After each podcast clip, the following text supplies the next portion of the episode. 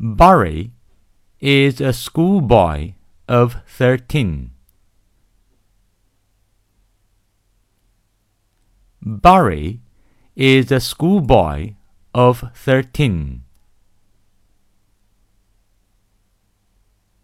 He lives in Tianjin now. He lives in Tianjin now.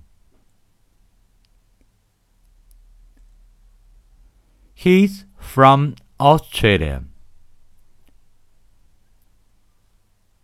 He's from Australia.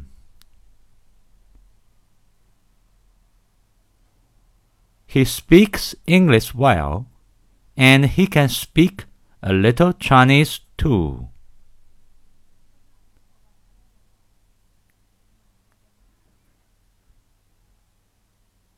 He speaks English well, and he can speak a little Chinese too.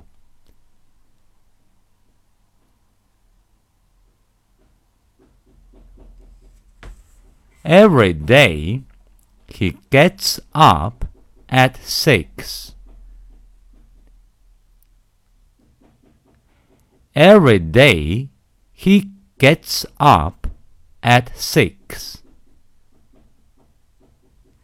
He has breakfast at seven.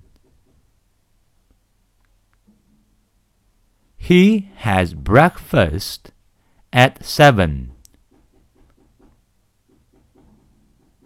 After that, he goes to school with his father. After that, he goes to school with his father.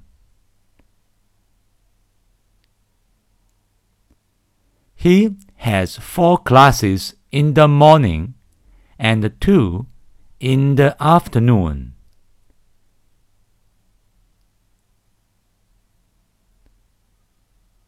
He has four classes in the morning and two in the afternoon.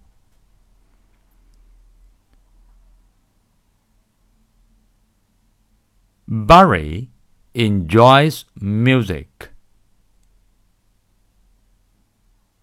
Barry enjoys music.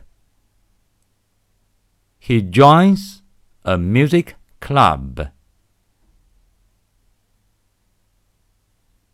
He joins a music club. He is friendly to others. He is friendly to others. We all love him. We all love him.